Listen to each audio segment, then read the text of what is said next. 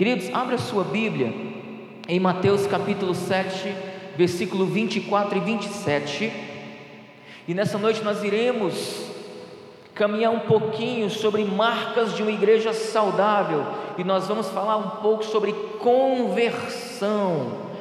Conversão. Então, nós já trabalhamos sete marcas de uma igreja saudável: comunhão, unidade, igreja com propósito, relacionamentos saudáveis.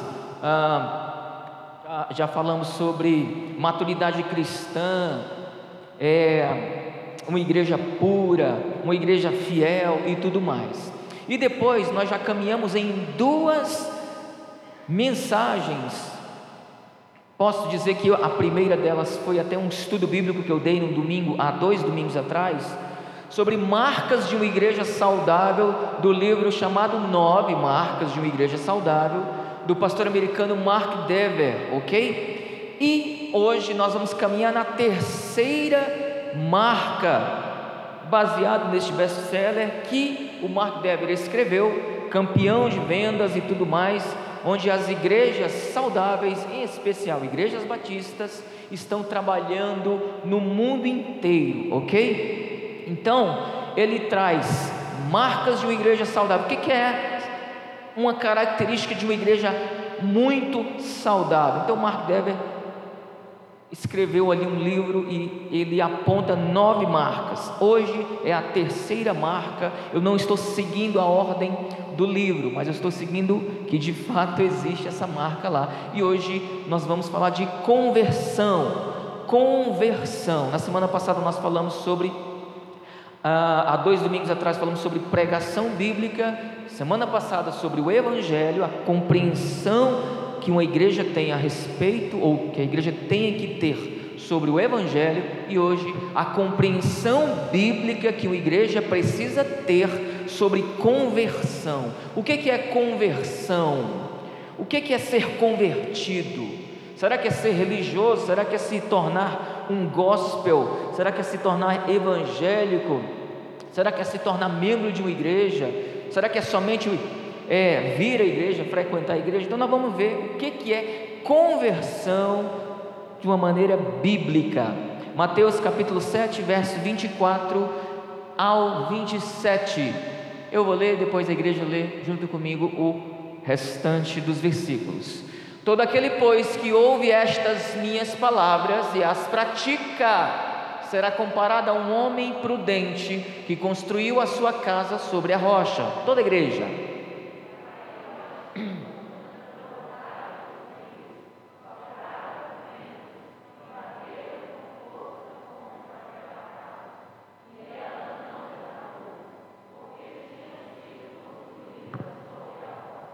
E todo aquele que ouve estas minhas palavras, palavras e não as pratica, será comparado a um homem insensato que construiu a sua casa sobre a areia. E o verso 27, toda a igreja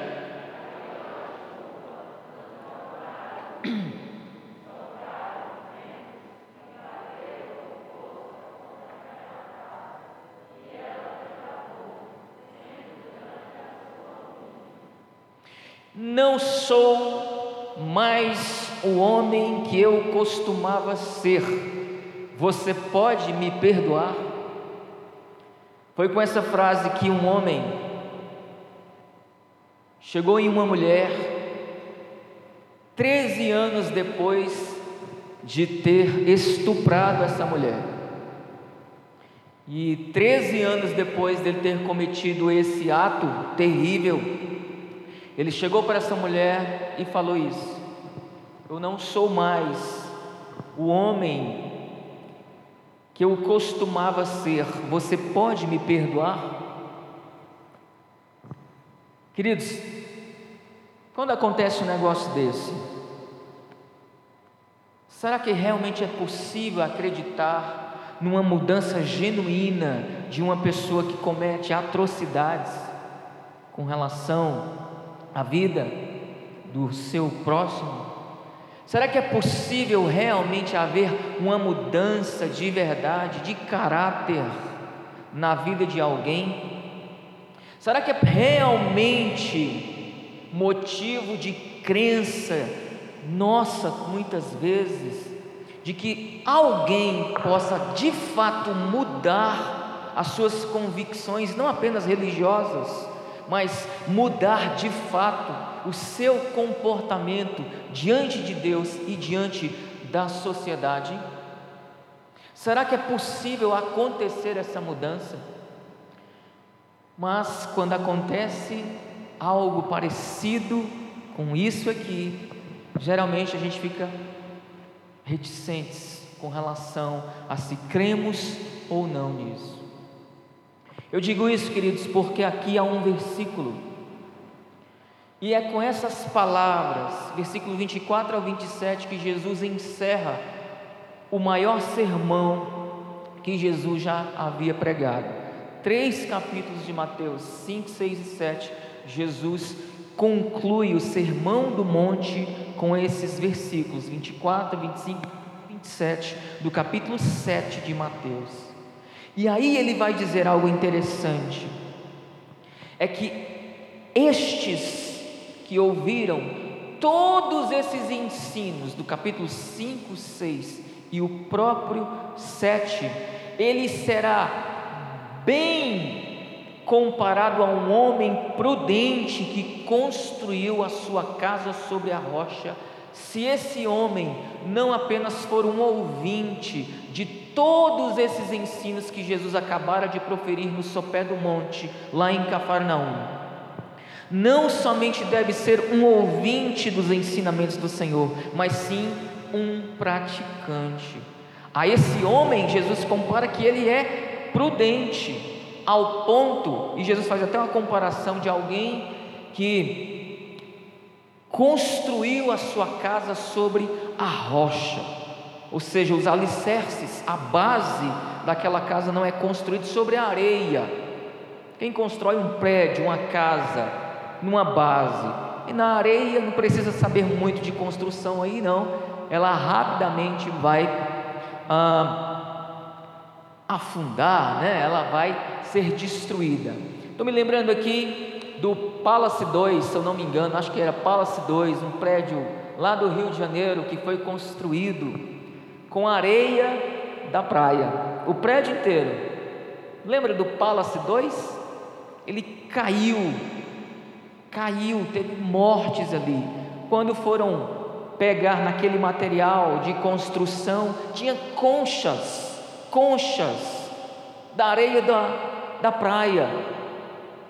Ó, ele construiu um prédio inteiro com areia da praia. Agora imagina se toda uma base de uma casa fosse feita na areia. Ia acontecer a mesma coisa, iria vir a ruína. Queridos, será que os piores dos pecadores podem um dia realmente se arrependerem de seus pecados. Pastor, mas você falou aí sobre conversão. Você está falando de arrependimento por quê? O que é arrependimento, queridos? O que é conversão, na verdade? Como acontece e por que acontece uma mudança na vida do convertido? Quando a gente está lá no Nordeste, eu sou nordestino, sou cearense, a cabeça não nega, né? Eu sou cearense. E lá a gente, quando alguém se converte ou é convertido, a gente fala assim: ele passou para a lei dos crentes, né? Lá na sua terra também é assim.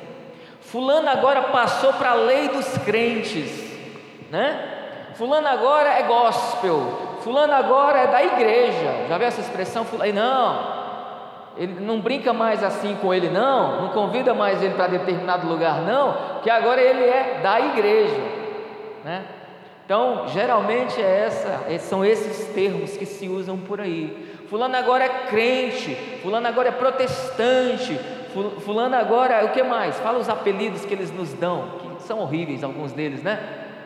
Ah, agora é o povo da Bíblia, né? E agora ele é Bíblia, e só quer saber tomar leite, né? o pessoal fica com essa brincadeira com a gente aí, né?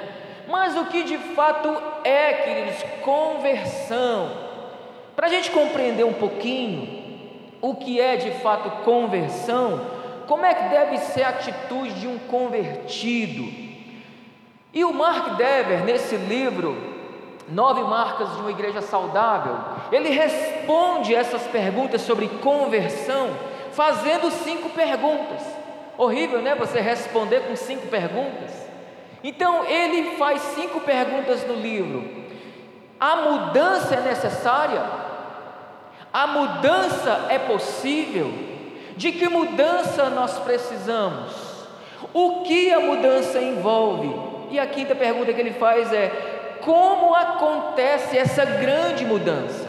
Afinal de contas, se conversão é uma mudança que ainda nós não sabemos o que é, porque nós vamos discorrer sobre esse assunto nessa noite, como isso acontece? Por que ela acontece? Qual é o comportamento desse convertido? O que seria de fato esse negócio de conversão? Então é respondendo essas perguntas que nós vamos ter então uma resposta sobre esse tema. E aqui eu queria me adiantar um pouquinho, dizendo o que a conversão não é. Não é. E essa parte o Mark Dever não traz no seu livro, mas vamos complementar da seguinte forma: o que conversão não é. Então, vamos para o dicionário bíblico Tyndale. É o melhor dicionário bíblico que nós temos hoje na atualidade. E ele diz mais ou menos assim: conversão bíblica é uma mudança total de direção na vida ou na orientação moral. Conversão bíblica é ou seria uma mudança de um tipo de vida que não leva Deus em consideração para uma na qual a pessoa se submete a Cristo. Então, basicamente, conversão bíblica é, ou seja, conversão é deixar o curso de vida anterior ou retornar dele na direção do Senhor. Quem dirige aí sabe muito bem o que nós falamos quando a gente orienta alguém que está perdido. Olha, você sabe onde fica a, a pracinha do Pérola, um exemplo, né? E a gente fala: olha, você vai nessa avenida aqui e lá embaixo você faz uma conversão à esquerda, né? Ou uma conversão à direita. Ou seja, você está indo numa direção e de repente você faz uma conversão. É impossível, queridos, haver uma conversão, você está indo naquela mesma direção. É impossível. Conversão é você estar indo para um lugar e agora você foi convertido para ir a outro lugar. É voltar-se para Deus. Literalmente, queridos, nós estávamos indo em direção ao inferno, mensagem da semana passada. Agora nós somos convertidos, a nossa direção agora não é mais o inferno, a direção que nós andamos é a direção do céu. Isso é uma conversão, é voltar-se das trevas para a luz. Conversão, queridos, em outras palavras, é uma mudança radical de vida. Por que aquela radical? Porque é aquela mudança que estava indo numa direção e nitidamente todas as pessoas estão percebendo que você já não é mais o mesmo. Houve uma mudança de vida, houve uma mudança na, na, trajetória da sua vida, houve uma mudança de rota da sua vida. Você estava num caminho, você agora converteu, você agora está indo em direção contrária àquele caminho que você estava indo antes. Então, Basicamente, isso é a definição de conversão, da palavra conversão. Então, é um novo nascimento. É mais ou menos assim que Jesus vai definir o que é conversão. Ele fala isso para Nicodemos. Ô Nicodemos, necessário é você nascer de novo, querido. é um novo nascimento. Então, conversão bíblica, queridos, não é apenas uma restauração, e sim, queridos, uma nova criação. Você vai comprar um quadro e de repente aquele quadro você vai resolver limpar aquele quadro, de repente você jogou um produto. Essas televisões, principalmente quando chegaram aquelas de tela, de tela LCD, hoje é, é tela é 4K, 8K, 16K, tem um monte de casa agora, é KKK, né? É um monte de coisa agora, a qualidade é impressionante. Mas começou a vir aquelas primeiras LCD, quem lembra disso? O que, que a dona de casa fazia, né? Vou limpar a minha tela de LCD. Aí jogava um veja naquela tela. Nossa, acabava com a tela, né? Ficava aquela mancha, não saía nunca mais, que não pode, é um produto químico que não pode passar nesse tipo de tela. Quando você compra uma obra de arte, um quadro, de repente você vai limpar aquele quadro e aí você joga um produto químico e passa um pano, você mancha aquela obra de arte e então você fica preocupado: nossa, acabei com o quadro, vou tentar restaurar esse quadro. Aí você vai lá, né? manda alguém tentar pintar novamente, você está tentando restaurar aquela obra de arte. Queridos, não é assim que acontece na conversão do crente, não é uma restauração de algo, pelo contrário, é uma obra nova, é literalmente uma nova criatura, no sentido de ser uma nova pessoa. Na conversão do crente, nós não estamos sendo restaurados. Não, não, não. Nós estamos, na verdade, é morrendo literalmente para as coisas deste mundo e nascendo novamente para Deus. Por isso que é um novo nascimento, não é uma restauração, e sim uma nova criatura que está sendo gerada ali agora em Cristo Jesus. Então, queridos, conversão não é, não é, não é, vamos começar por aqui. Conversão não é apenas crer em Deus. E quando eu falo apenas crer em Deus, eu estou falando de propósito, porque crer em Deus não é algo pequeno, é algo grandiosíssimo. Porém, queridos, olha o que diz Tiago capítulo 2, verso 19: Tu crês que há um só Deus, fazes bem. Ó, Tiago não se admira em nenhum pouquinho quando alguém crê em Deus. Tu crês que há um só Deus, fazes bem.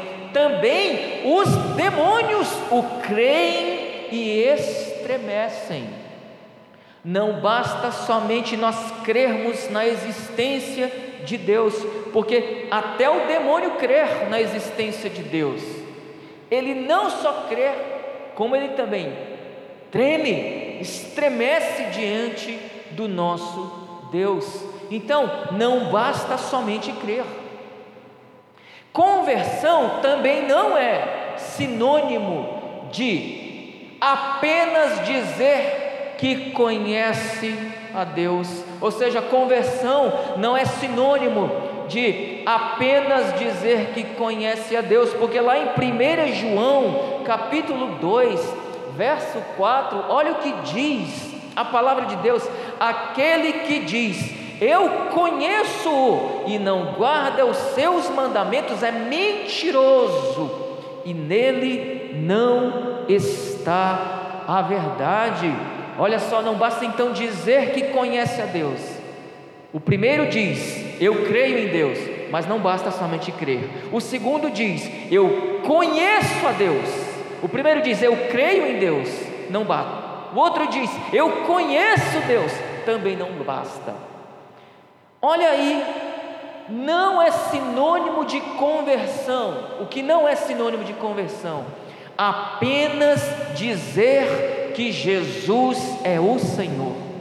Mateus 7, 21 nós lemos o 24 ao 27, mas no versículo 21 do capítulo 7 de Mateus, olha o que diz: Nem todo o que me diz Senhor, Senhor, entrará no reino dos céus, mas aquele que faz a vontade de meu Pai que está nos céus. Então não basta dizer que crê em Deus, não basta dizer que conhece a Deus, não basta dizer que Jesus é o Senhor. Conversão vai além dessas coisas. Também não é sinônimo de conversão, queridos, apenas dizer que é um ouvinte da palavra. E quem diz isso é a Bíblia. Tiago capítulo 1, verso 22. Olha o que Tiago, o irmão do nosso Senhor Jesus, o irmão parte de pai, né? Tiago 1, 22, ele disse: E sede cumpridores da palavra e não somente ouvintes, enganando-os a vós mesmos. O que Tiago está dizendo em Tiago 1, 22 é a mesma coisa que Jesus disse em Mateus 7, do 24 ao 27. Que nós não sejamos apenas ouvintes, mas sim praticantes. E em último lugar, nesse ponto aqui de não é sinônimo de conversão apenas ser religioso, não é sinônimo de conversão apenas ser religioso, e mais uma vez eu trago um versículo do Tiago. Olha o que o Tiago disse em Tiago, obviamente, capítulo 1, verso 26. Se alguém entre vós cuida ser religioso e não refreia a sua língua, antes engana o seu coração. A religião desse é vã.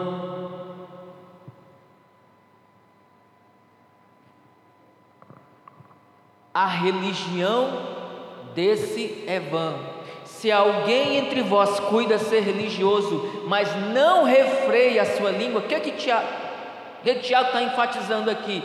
A praticidade de se cumprir a própria palavra de Deus. Às vezes, quantas e quantas pessoas se acham apenas religiosas, fazem aquelas coisas religiosamente todo santo dia. Aí Paulo pega no, num pecado que muita gente acaba nem ligando e nem notando muito, né? Mas não refreia a própria língua, fala de tudo, fala de todos, reclama de tudo, reclama de todos. Meu amigo, se você se acha religioso, mas não refreia a sua língua, antes engana o seu coração, olha quem ele está se, quem ele está enganando, enganando a si mesmo. E a religião desse é vã. A, a resposta para esse verso 26 vem no 27 de Tiago. A religião pura e imaculada, ou seja, sem mancha, é a religião pura e imaculada para com Deus e Pai é esta: olha só, visitar os órfãos e as viúvas nas tribulações e guardar-se da corrupção do mundo. Esse visitar aqui as viúvas e os órfãos em dias de tribulação não é fazer visita apenas, é socorrer essas pessoas no dia mal. Viúva e órfão passavam por muitas necessidades, principalmente financeiras naquela época. Mas aí o religioso aqui, o tagarela, o falastrão, ele era muito religioso, mas não guardava a sua língua. Ele era muito religioso, mas não socorria quem realmente estava precisando de ajuda. Ou seja, essa pessoa não passava de um falastrão, não passava de um tagarela, não era alguém que realmente está cumprindo a vontade de Deus. Ou seja, o que é conversão então? Nós vamos começar a responder essas perguntas. Queridos, uma conversão genuína é uma vida prática. É uma vida prática. Mas o Mark Deber nos alertou para cinco perguntas que ele mesmo tratou de responder. Baseado nisso, queridos, vem o nosso primeiro tópico. Uma mudança é necessária. Nós estamos falando de conversão, e conversão é uma mudança de rota. Eu estou indo num, sentido, agora sentido. A minha mudança agora é para uma outra direção. Essa mudança, ela realmente é necessária acontecer? Será que precisa realmente mudar? Será que não basta eu dizer apenas que conheço a Deus? Será que não basta de dizer apenas que Jesus é o meu Senhor? Será que não basta apenas congregar numa igreja evangélica? Será que não basta apenas ser batizado? Será que não basta apenas ser apresentado como um membro na igreja? Será que não basta carregar uma Bíblia debaixo da axila todo domingo e vir para a igreja? Será que não basta ser apenas gospel? Tem que ter de fato uma mudança de caráter genuíno dentro do seu ser, dentro da, da, das suas convicções, agora que não é mais só religiosas. Eu não estou apenas mudando de religião para uma nova religião. Será que é necessário eu realmente mudar o meu caráter e a minha atitude? A resposta só pode ser uma, querido: sim. Sim, nós não devemos ser apenas melhores. Se você tem essa essa ideia na sua mente de que eu basta eu ser alguém melhor que está resolvido, o cavalinho da chuva, porque não é assim que acontece a conversão genuína, não é apenas imaginar em ser alguém melhor. Não se trata de sermos alguém com atitudes melhoradas apenas, queridos mas se trata de uma mudança radical de comportamento, é um novo caráter, não é um caráter melhorado, é um novo caráter, agora é o caráter de Cristo, não é apenas, queridos, um, uma declaração que você faz, o pregador, quem quer Jesus? É todo mundo, eu quero Jesus, aí pronto, já é de Jesus, não basta ser assim, mas é um novo pensar, é uma nova mente, é um novo falar, é um novo sentir, de fato, queridos, é um novo ser. Por isso que tem que a mudança genuína de comportamento é algo moral. Não basta apenas declarar que é, precisa haver uma mudança radical na vida das pessoas. Agora, por que mudar de atitude? Por quê?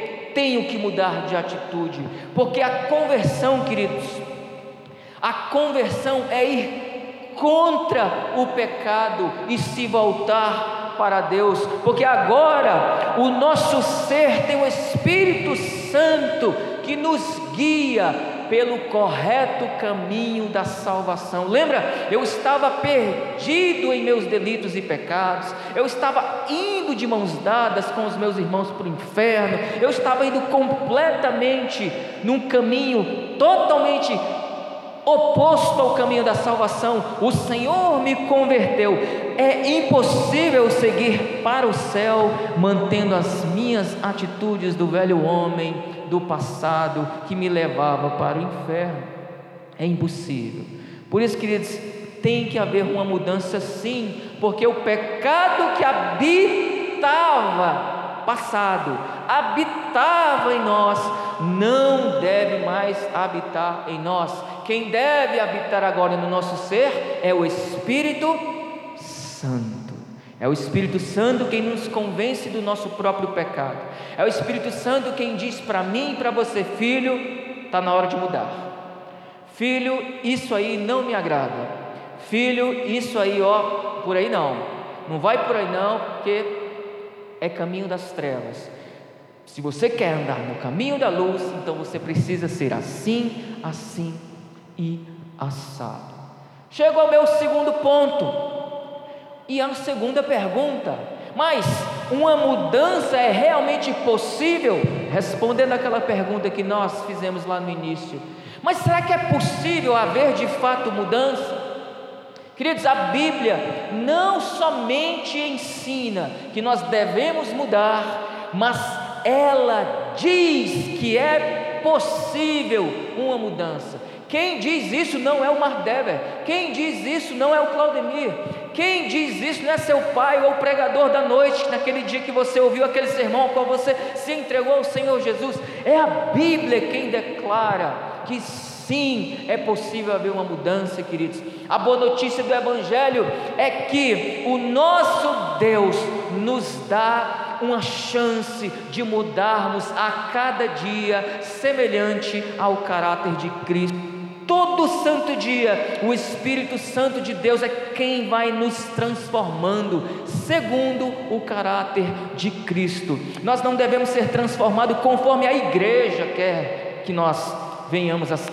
Nós não devemos ser transformados segundo o que a religião quer que nós sejamos. Nós não devemos buscar ser o que as pessoas buscam que nós devemos ser aos olhos delas, mas nós devemos ser aquilo que Deus quer que nós sejamos. E uma boa coisa que Deus deseja é que nós sejamos alguém parecido com Cristo a cada dia. E é impossível parecermos com a cada dia, mantendo as velhas atitudes do velho homem que ficou no passado. Por isso que é necessário uma mudança, e sim é possível uma mudança.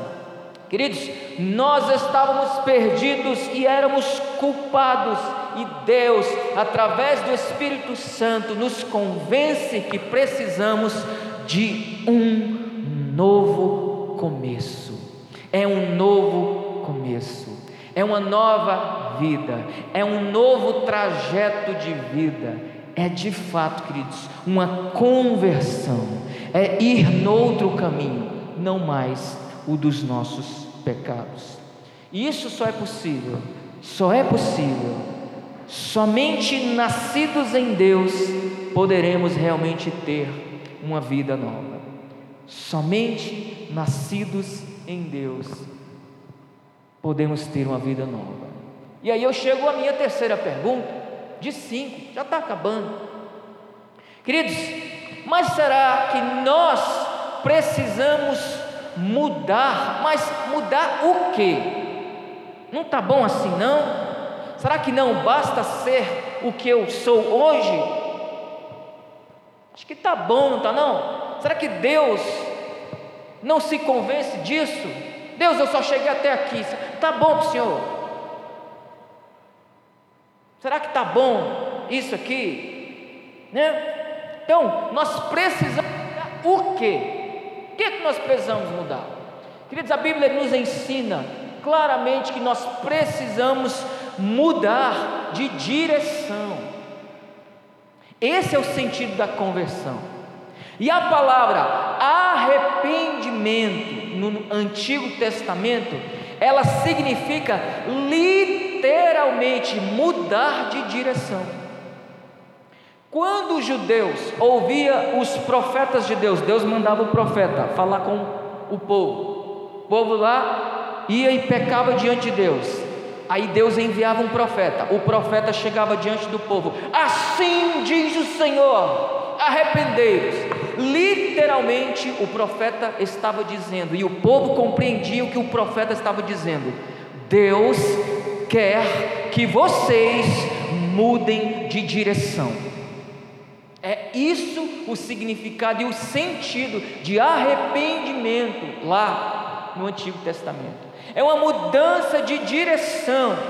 Ou seja, o que que nós precisamos mudar? Queridos, nós precisamos mudar a nossa maneira de vermos as coisas e a nós mesmos. É por isso que a pergunta que eu fiz antes é necessária também. Mas o que que eu preciso mudar? Será que o que eu sou hoje não é suficiente diante de Deus?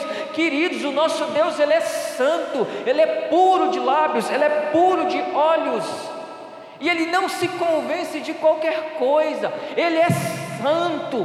O máximo que ele exige de nós, queridos, é também que venhamos a ser santos que venhamos lutar contra o nosso pecado, que venhamos a nos arrepender e mudarmos sim de direção. Nós precisamos colocar Deus no centro das nossas vidas, é literalmente tirarmos do nosso coração tudo aquilo, queridos, que não agrada ao Senhor e substituirmos isso por algo que agrada ao Senhor. Aí tem a pergunta: o que que vai agradar a Deus? É conhecendo a Deus que então nós vamos saber qual é a boa, a perfeita e agradável vontade do Senhor. Como que eu vou saber se eu estou ou não agradando a Deus? Conhecendo a Deus, me aproximando de Deus. Precisamos então, queridos, deixar de adorar a nós mesmos e as coisas desse mundo para adorar exclusivamente a Deus. É isso que nós precisamos mudar. O nome dessa mudança, queridos, o nome desse processo de mudança só pode ser um: conversão. É mudando o que não agrada a Deus, substituindo por algo que agrada a Deus. É se aproximando de Deus. É deixando de ser religioso ou mero religioso e sendo prático.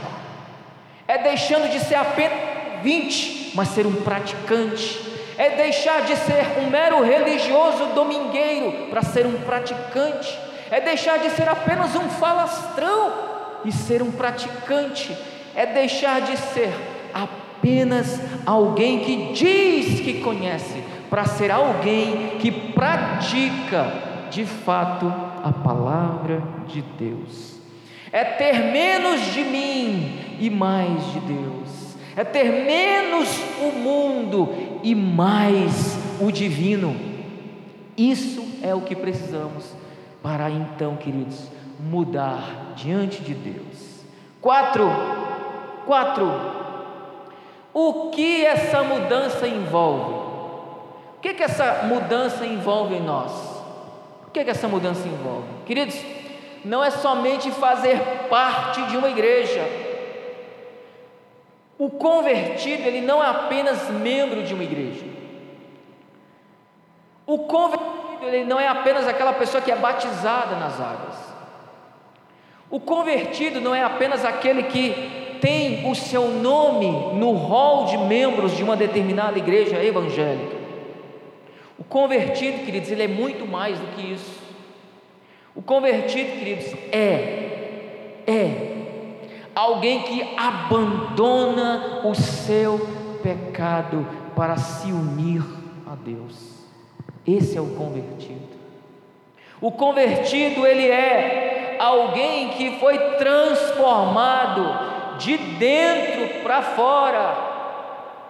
E essa transformação que vem de dentro para fora se reflete no seu novo comportamento não é apenas uma mudança, é, não é apenas um arquétipo, não é apenas um estereótipo, é uma mudança de dentro para fora. Os valores morais que agora ele tem já não é mais os do mundo, e sim os de Cristo. Quem é o convertido? Porque o que, que essa mudança envolve nele? Esse convertido é aquele que crê e confia na palavra do Senhor. Quando a gente fala um negócio desse, a gente começa a avaliar a nós mesmos. E aí, estalo, né? Ih, rapaz, eu acho que eu não sou crente, não, hein? Não é? Quando a gente ouve um negócio desse, vem aquela acusaçãozinha do diabo, né? Você não é convertido. Queridos, essas palavras, de, diante do nosso pecado, o inimigo tenta nos acusar, porque todos os dias nós pecamos. Aí o inimigo tenta colocar na sua mente e na minha mente o seguinte: você não é crente suficiente. Você, na verdade, não passa de um mero religioso. Viu só como você não é crente suficiente? Queridos, vem aquelas afirmações que nos deixam tristes e cabisbaixos.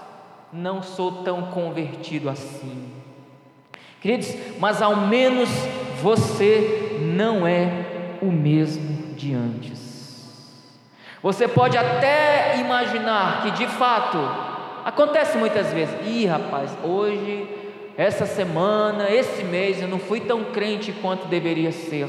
E aí bate um desânimo na gente, né? E aí o diabo aproveita essa situação de desânimo para jogar muitas vezes na sua cara: você não consegue, você não vai vencer esse pecado, você não vai vencer isso, você não vai vencer aquilo. Tá vendo? Olha só quem é você. Por trás dos bastidores, você não é nada daquilo que a igreja imagina. Você é isso aqui. Isso é coisa do, do inimigo, querido. Isso é coisa do diabo. Tentando parar você e tentando desanimar você. E lamentavelmente, muitos religiosos acabam jogando isso na cara das pessoas. Tá vendo? Você não é tão crente assim quanto você pensa que é. Queridos, muito cuidado com isso. A transformação na vida do crente, queridos, ela é diária. O crente que você é hoje não pode ser, não pode ser o mesmo crente de amanhã. Amanhã é um crente melhorado. E na terça-feira você tem que ser melhor do que você foi na segunda. E na quarta-feira melhor do que foi na terça. É um progresso, é a cada dia um novo viver em Cristo Jesus. Porque se aquele dia você acha que já completou seu ciclo na vida, pronto, cheguei no estágio superior de santidade, você vai começar a se achar um super crente. É aí que vem o tombo. Portanto, queridos, o John Newton, ele tem algo muito a nos ensinar com relação a esse tipo de pensamento que muitas vezes nós temos. Eu tenho. Quando eu fracasso, quando eu falho, eu muitas vezes eu fico triste e falo, penso, e eu penso, meu Deus, eu não sou crente. Sangue de Jesus tem poder na minha vida. Olha o que eu falo, olha o que eu faço, olha o que eu penso. Mas não é assim que nós deveríamos pensar. Claro, temos que se arrepender. Claro que temos que confessar o nosso pecado ao Senhor e recomeçar. Mas olha o que o John Newton disse. Ele disse algo interessante. E eu queria que você ficasse com esse exemplo. Eu não sou o que eu devo ser. Sim, eu não sou o que eu devo ser. Eu não sou o que eu desejo ser. Eu não sou o que eu espero ser, mas posso dizer com verdade: eu não sou o que eu era. Entendeu isso? Pela graça de Deus, eu sou o que sou. Olha o que o John Newton está nos ensinando. De fato, eu não sou quem eu deveria ser. De fato, eu não sou quem eu devo desejar ser mas tem uma coisa também: eu já não sou mais aquele que eu era antes. John Newton está reconhecendo: eu sou um terrível pecador hoje, mas eu também não sou como eu era antes. Então amanhã eu vou ser alguém melhor. É uma transformação diária, queridos. A conversão ela é instantânea. A conversão ela é no ato, mas a santificação é uma transformação diária, que não é da noite para o dia, que não é assim num piscar de olhos, num estalar de dedos, que agora, bum, e virei o santo homem de Deus por essas águas lindas. Eu sou santo, hein? Cuidado. Não é assim que acontece, queridos. É uma transformação diária. Oxalá que nós pensássemos assim como John Newton. De fato, nós não somos quem nós deveríamos ser. De fato, nós não somos nem aquilo que nós deve, deveríamos desejar ser. Mas também tem uma coisa: sou aquele velho Claudemir que era antes. O Senhor tem trabalhado no meu coração. Isso é muito bom para você pensar dessa forma, porque olha quem é você hoje.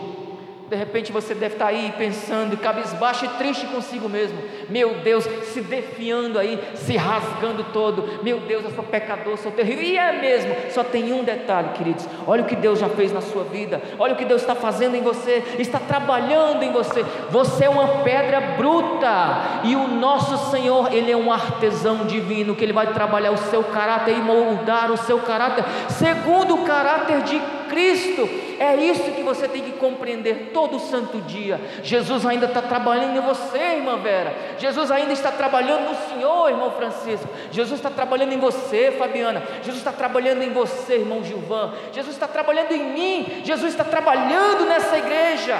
Deixa o artesão trabalhar, mas você precisa crer nessa palavra, porque senão você vai desanimar. Realmente eu não consigo ser crente não. Já deu, para mim já chega, para mim já deu, vou entregar os pontos. Jesus, ó, você não pode pensar assim.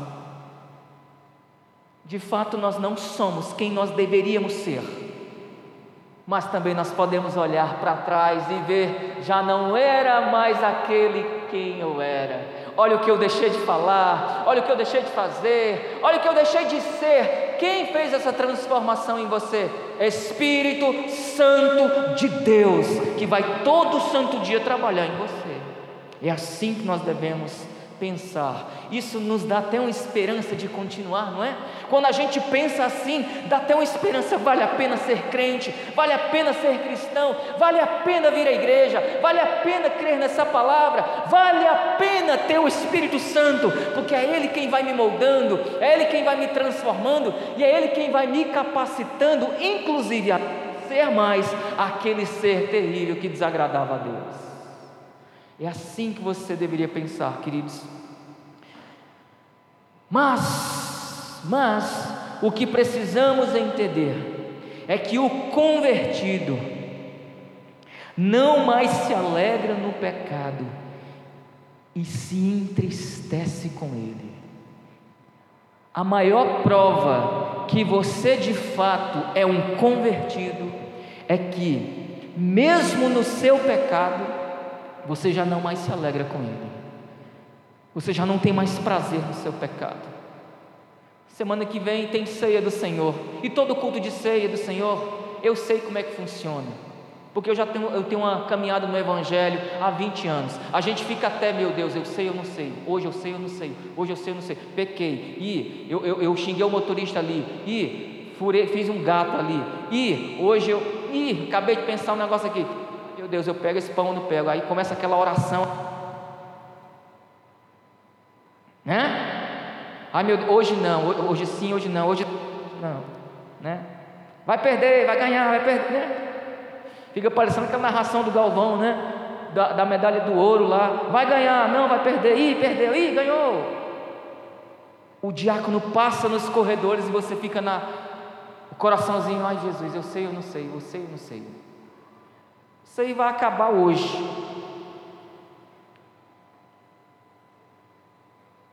Essas dúvidas do seu coração, eu espero que elas se encerrem hoje. Sei. Sei. Não sei se você não pretende mais seguir nos caminhos do Senhor. Aí sim, você não entendeu nada.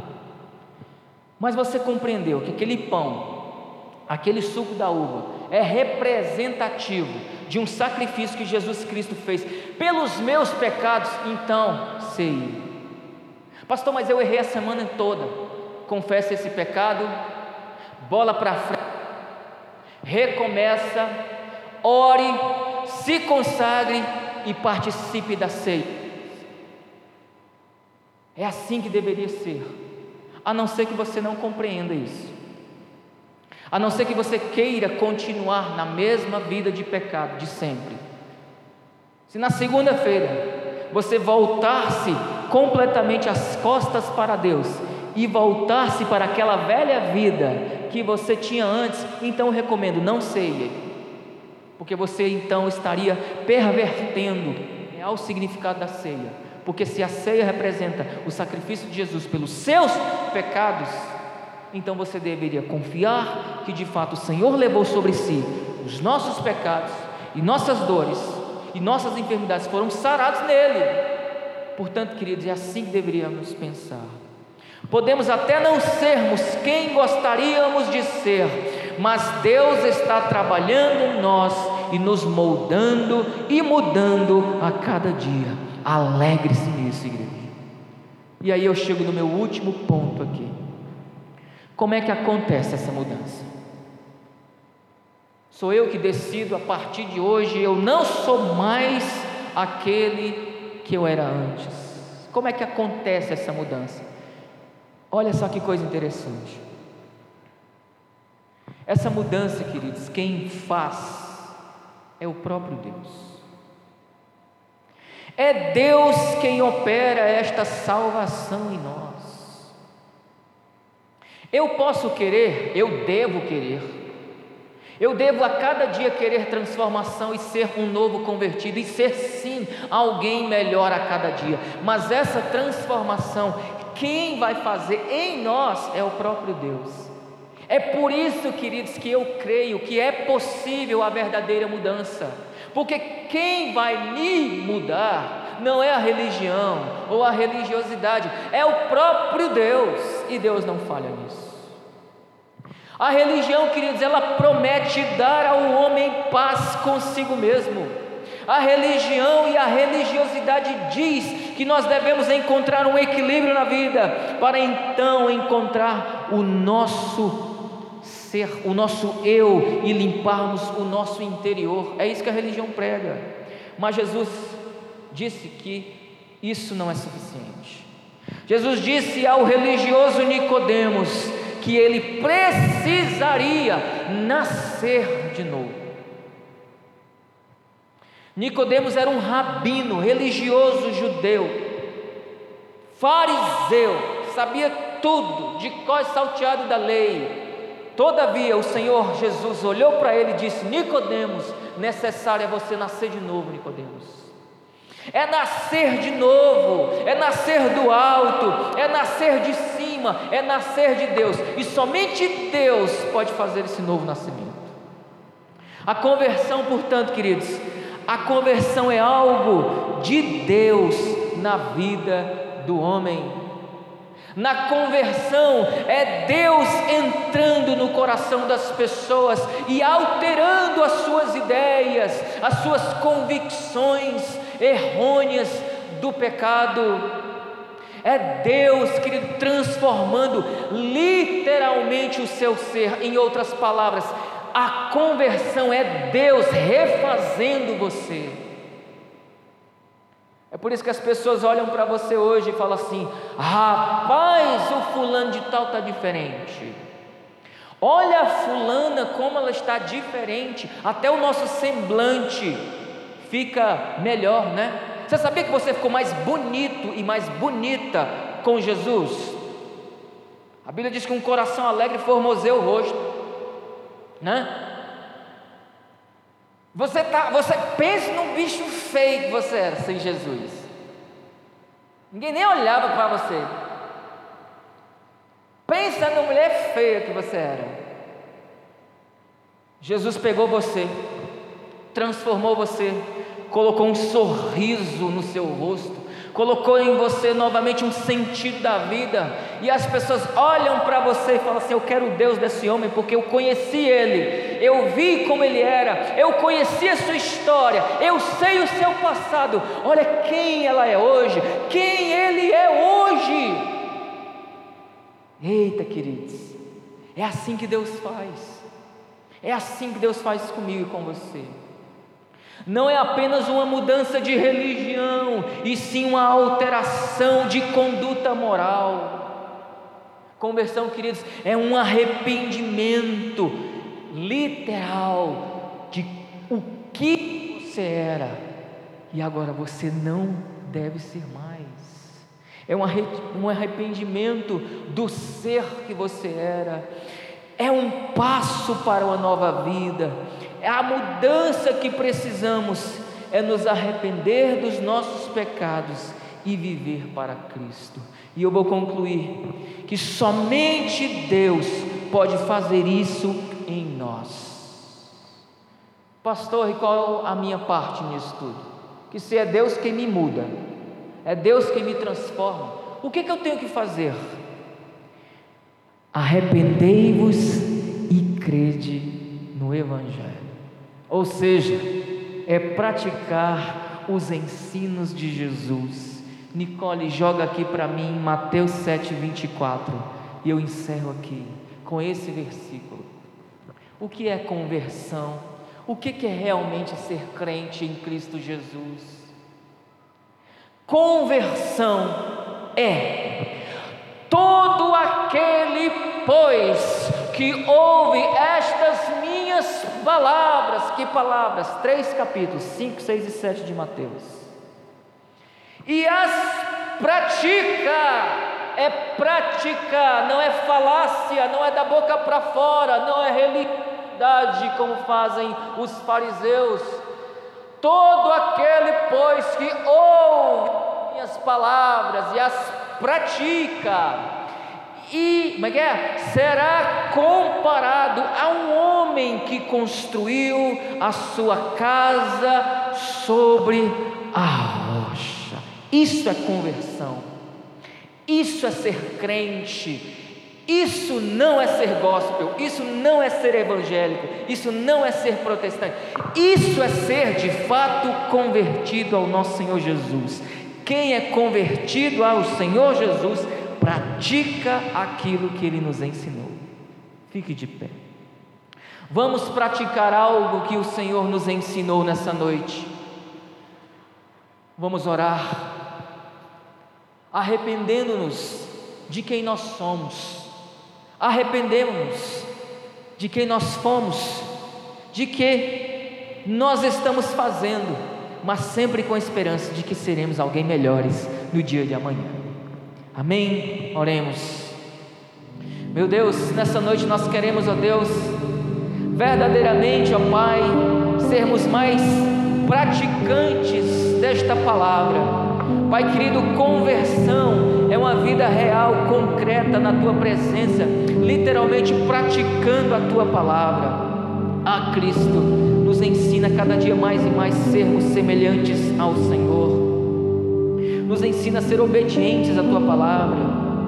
Ah, Deus, nos ensina a não sermos crentes apenas domingueiros, mas crentes, ó Pai querida, ó Pai querido, de segunda-feira nos hospitais, quando a gente tiver uma consulta, ou mesmo trabalhando, ou numa fila de banco, nos ensina a ser crentes, obedientes e praticando a palavra na escola, na faculdade, lá no nosso lar, diante da nossa esposa, com a nossa família, na mesa do jantar ou na mesa do café. Pai, nos ensina a ser praticante da tua palavra, não somente um ouvinte, crente, domingueiro, evangélico de uma igreja protestante. Não, nós queremos ser melhores do que isso, Pai, que nós queremos ser semelhantes ao Senhor. De fato, Pai querido, praticantes dos teus ensinos, ó Deus. Nos ensina a ser a cada dia mais e mais, ó Pai. Verdadeiramente um praticante da tua palavra, para que enfim a nossa casa seja construída sobre a rocha. E essa rocha é Jesus. É Jesus.